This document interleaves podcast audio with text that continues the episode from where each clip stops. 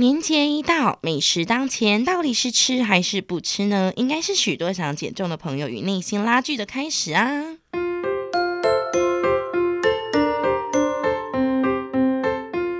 欢迎收听这样健康新干线，我是营养师 Ricky，我是主持人拜拜。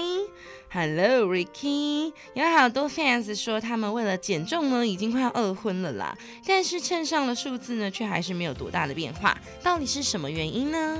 讲到减重啊，我们就必须先了解什么叫做基础代谢率以及每日的能量消耗，就是 TDEE。现在资讯其实蛮发达了，想要减肥的人都会去 Google 相关的资讯，或多或少都有听过基础代谢率，就会以为说只要吃到比基础代谢率的热量还要少，就可以成功减肥了。但其实啊，只对了一半哦。咦，只对了一半吗？没有错，我们可以把自己呢想象成一颗电池，每天都会需要呼吸、运动、吃饭，任何事情都是需要消耗电力的。吃饭呢，消化占了十 percent，走路运动呢就占了二十 percent，而基础代谢率呢占了我们的七十 percent，掌管我们的呼吸啦、心跳啦、身体所有的重要的生理功能。哦，那想问一下 Ricky。所以基础代谢率跟 TDEE 和减重有什么多大的关系啊？因为怎么觉得好像减重这个话题会一直围绕在这两个单词里呢？脂肪跟肝糖，它就像是一种备用电池一样，平常呢会优先负责的提供我们的电量，但我们依然呢需要吃东西来补足我们的一个缺口，才能达到我们的能量平衡。所以当我们吃的热量呢比 TDE 还要再多的时候，多出来的电力就会往我们的脂肪来去储存。而当我们吃的少的时候呢，会造成我们的能量缺口，我们会觉得身体说啊，能量不够了，所以脂肪呢会逐渐被拉出来去消耗，所以来达到我们的减重减脂的效果，这是比较基础的概念。那所以只要吃的比 TDE 少不就可以了？这样听起来就是这样嘛，对不对？这样就瘦瘦瘦。这观念呢，我觉得只对一半了。虽然要吃的比 TDE 还要少，但很多人呢不清楚要少到什么程度。其实啊，只要设定吃到百分之八十 percent 的 TDE。就可以逐渐的看到我们的减重效果了。如果想要再吃少一点，让自己的减重速度加快，也是可以的。但要记住，不能低于基础代谢率的量哦，否则长期下来会有不良的后果，还会造成溜溜球效应。溜溜球效应？那你应该要解释一下这个，因为我觉得我有点听不懂，是暴瘦的意思吗？就是当我们长期吃的比基础代谢率还要少的时候，我们的脂肪会发出讯号来通知大脑，让基础代谢率下降，节省能源的支出，连带呢也会让你的 TDEE 的电池容量减少。当你下次呢又恢复正常饮食时，除了摄取的热量很容易超过 TDE 电池容量外，大脑呢也会很聪明的先把能量再用脂肪好好的储存起来。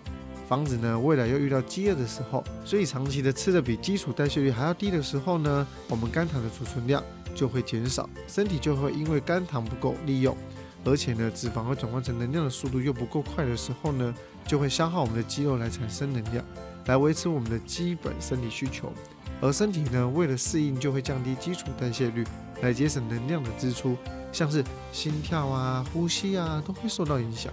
虽然呢你会减掉脂肪。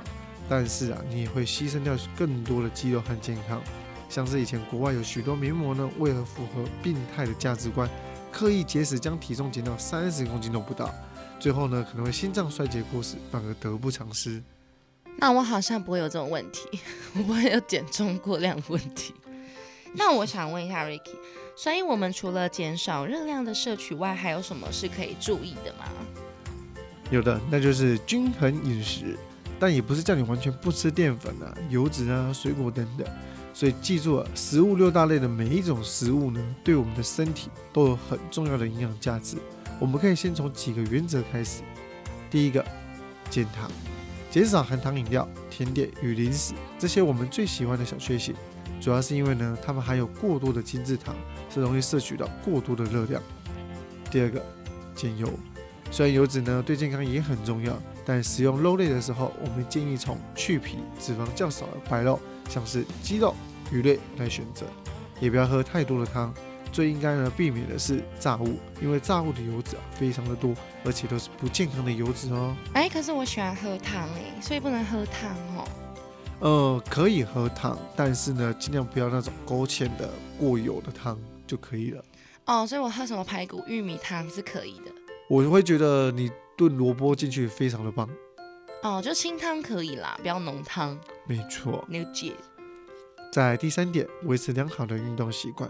适度的运动呢，能够保持我们的基础代谢率，还可以提升它，帮助我们避免溜溜球效应的发生。所以啊，增加运动量，或者是增加你的非活动消耗量，像是平常我们可以多走路啊，爬楼梯啊，公车呢提早一两站下车再走路回家。但是啊，我最推荐的还是去健身房，或者是在家训练我们的肌力，增加肌肉量，不仅让体态好看。也不用再让你担心体重的问题了。哦，原来是这么回事啊！但是刚刚讲的减糖、减油跟维持运动习惯，我觉得是大家都知道的，可是这是做不到的。对，知道是一回事，做又是另外一回事。对，就像我每次去便当店，然后看到卤的跟炸的鸡腿，我知道要点卤的，但我都会点炸的，太好吃了。我还是觉得先从卤的开始，卤的也是觉得觉得要吃炸的，而且要先吃皮开始。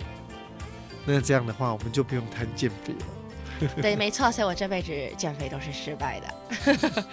那有没有什么想要温馨提醒一下在场所有的听众朋友呢？好，有几点哈。基础代谢率呢是维持生命的最低需求。如果长期吃低于基础代谢率，会影响我们的内脏器官的正常运作。所以在减重的饮食上呢，我们可以先将热量控制在八成的 TDEE，就可以逐渐看到减重的效果了。真的不行的话，我们就在减少。但是啊，不要低于基础代谢率。第二点，饮食上呢，把握减糖，减少不必要的油脂、豆鱼蛋肉类等蛋白质方面呢，建议可以多多的摄取。第三点，我们可以透过增强运动的方式，你不管是做有氧、高强度间歇性运动，来增加我们的 TDE，拉大我们的热量赤字，后来呢，才可以达到我们稳定的减重效果，并且呢，我们可以加强我们的肌力训练，帮助我们肌肉的生长，能够维持我们基础代谢率。防止溜溜球效应的产生。如果以上几点呢还没有听清楚的朋友们，我们可以再多听几次，可以再重复的播听。没错没错，如果有任何疑问啊，还想要问 Ricky 的，其实都可以到他的粉丝团去做询问。那我们之后就会把大家的疑问变成我们的主题哦。JR 健康新干线，身体健康看得见，维持体态营养资讯不漏接。IG、脸书搜寻营养师 Ricky，还要记得订阅跟分享 Ricky 和白白的 Podcast。JR 健康新干线，我们下次见，拜拜。